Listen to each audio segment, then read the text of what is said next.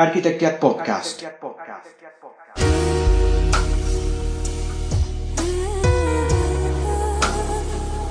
Un espacio de reflexión donde se integran mente, cuerpo y espíritu.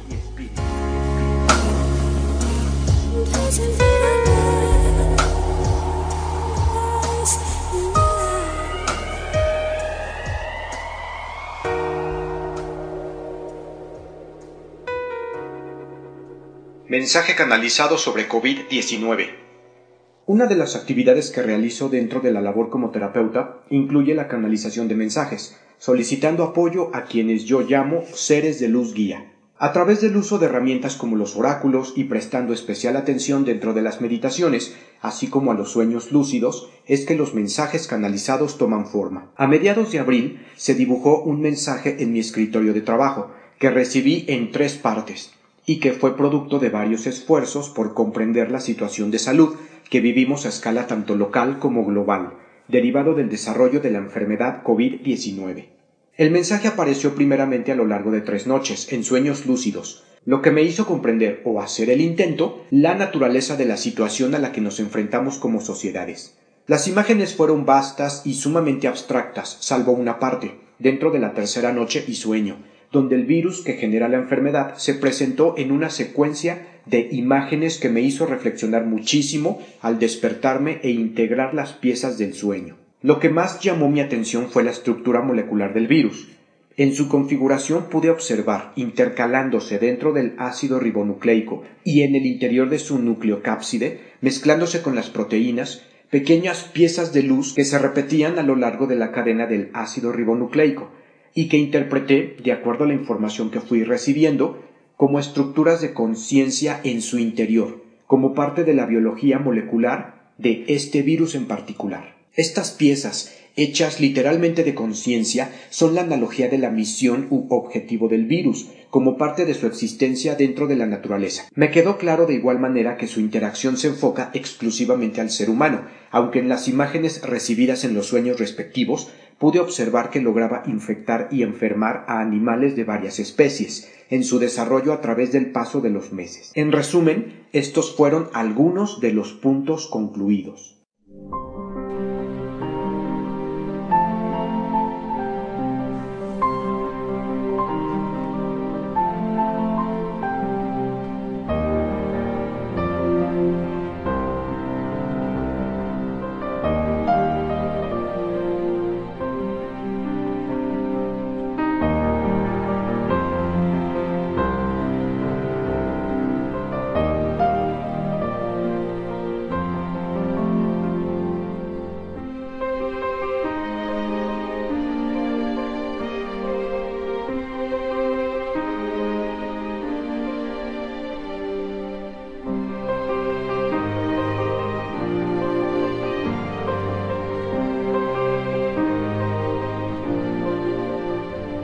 La situación proseguirá, a pesar de las medidas de contingencia asumidas. Los casos de personas infectadas continuarán como naturaleza que define al virus. La enfermedad prosigue su avance, hiriendo y debilitando aún más a través del dolor, la pena y la impotencia. El virus, como cualquier ser vivo, tiene una misión que cumplir dentro de su interactuar en la naturaleza. Una vez que la cumpla, su existencia física reducirá al mínimo su influencia. Sufrir la enfermedad es la lección a enfrentar, como variable del contexto natural y humano, el objetivo del virus es poner en entredicho nuestro valor de estabilidad, experimentar lo opuesto a la salud y el bienestar. Su papel radica en polarizar, es decir, en hacer énfasis en el desequilibrio de la salud, para ayudarnos a despertar conciencia en el rubro de cuidado de nosotros mismos y del entorno natural que nos rodea y con el que hemos interactuado a través del tiempo. La muerte es una experiencia natural que como seres humanos hemos estigmatizado y derogado de nuestro lenguaje cotidiano. Tememos morir a pesar de ser un paso necesario en nuestra existencia terrenal. Comprender la muerte siempre ha sido tormentoso para la humanidad, han sido necesarias grandes eventualidades humanas catastróficas para afrontar la muerte como un proceso de búsqueda y aprendizaje en nuestra historia como sociedades, como despertar de conciencia. Es lo que llamamos compasión, valor humano que es lección del proceso de miles de muertes a raíz de la expansión del virus. Compasión que comienza con nosotros mismos, siendo autocompasivos, es decir, brindarnos la oportunidad de sufrir la pérdida de nuestra comodidad, estabilidad y bienestar para invertir en nuestros mejores sentimientos, valores y emociones, puestos al servicio de quienes amamos, de quienes nos rodean y nos necesitan. Darnos el tiempo para entendernos en las circunstancias más oscuras, tristes y adversas, y encontrar en ese sitio nuestros peores defectos, aceptarlos y trabajar con ahínco para transformarlos en nuestras cualidades esenciales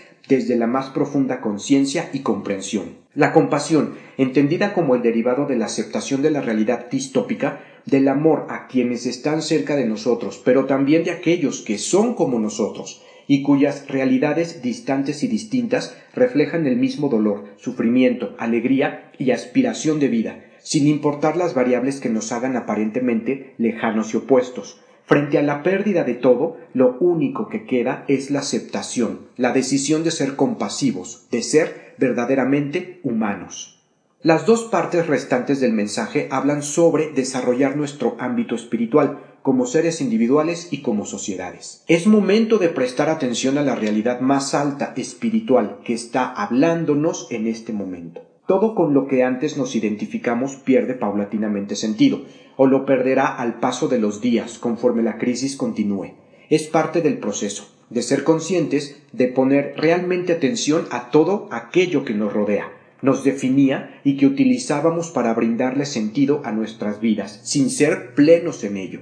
Las respuestas no son sencillas, no siempre alentadoras ni reconfortantes, pero están ahí para ser encontradas y comprendidas a profundidad. El universo o Dios nos brindará cobijo y respuestas si estamos dispuestos a buscarlas dentro de nosotros, no solamente afuera. Quizá jamás habíamos tenido el tiempo para detener nuestro existir cotidiano y valorar a detalle aquello que tenemos cerca, la vida, la familia, la salud, la fe y el anhelo de encontrar sentido a la existencia, más allá de la simple rutina. Todo elemento que nos brinde seguridad y conciencia al momento de enfrentar la crisis es un maestro que representa figura o figuras que cada persona utiliza para enfocarse y centrar su estado interior, y que pueden variar en concepto y naturaleza, pero su objetivo es hallar lecciones, conocimiento, sentimientos e ideas que nos brinden la fortaleza suficiente para asimilar, confrontar, comprender y aceptar situaciones extraordinarias que formen parte de esta nueva realidad a la que nos enfrentamos. Me ha quedado claro que el mensaje no se dedica en exclusiva a la religión, más bien a cualquier elemento de valor que motive la dedicación y el temple al momento de enfrentar las situaciones de conflicto y riesgo que hoy vivimos. Los maestros pueden ser Dios, la familia, ancestros, personas fallecidas, circunstancias, experiencias previas, recuerdos o memorias, seres vivos con quienes se convivió, entre muchos otros.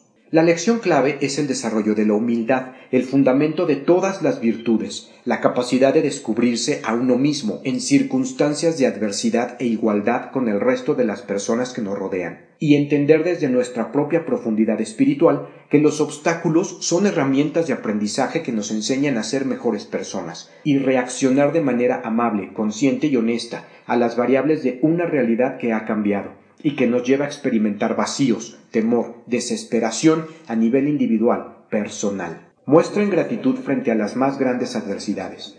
Podemos hacerlo a través de conocimientos y dogmas relacionados con Dios. Podemos hacer uso de habilidades espirituales como la meditación, la canalización de mensajes. Habrá quienes muestren actitudes altruistas o simplemente compartan expresiones o conocimientos metafísicos que traigan consigo autodominio, guía, apoyo y paz. Las posibilidades son vastas, casi infinitas. La esencia del mensaje habla finalmente de la integridad, de encontrar y reflejar frente a las condiciones más duras y adversas la luz, las mejores cualidades humanas que poseemos como entes individuales y sociales, de forma plena y completamente conscientes, y que rompen por completo y de maneras contundentes las realidades como actualmente las conocemos, para aspirar en conjunto a las intenciones y misiones de vida que están destinadas a materializarse, y transformar nuestra existencia humana global desde el rompimiento de nuestra simple cotidianidad individual. Platícanos qué piensas al respecto.